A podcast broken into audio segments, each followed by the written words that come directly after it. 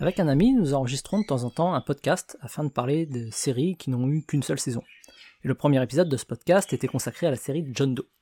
Et en regardant cette série, je me suis fait une réflexion au sujet de la productivité.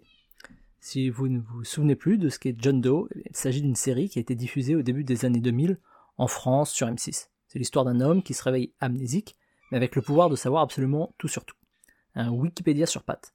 Bien entendu, il décide d'utiliser son pouvoir pour aider la police. Et l'un des gros problèmes de cette série concerne le pouvoir du héros. Il possède un savoir absolu. On va lui parler d'une voiture, par exemple, et il saura en une seconde comment en construire une, comment la faire fonctionner et comment la conduire. Il n'a jamais nagé de sa vie, il lui suffit d'y penser quelques secondes et il saura immédiatement comment nager aussi bien qu'un champion olympique. Malheureusement, les scénaristes ne font pas la différence entre le savoir théorique et le savoir pratique. Ce n'est pas parce qu'on sait quelque chose en théorie qu'on maîtrise la pratique.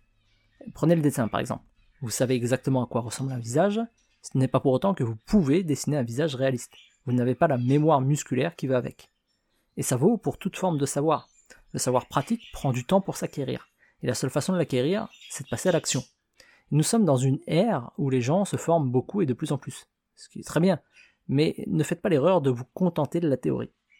Étienne Pivert de Sénancourt disait Pouvoir sans savoir est fort dangereux, savoir sans pouvoir est inutile et triste. La meilleure façon de savoir et pouvoir, ça reste encore de passer à l'action.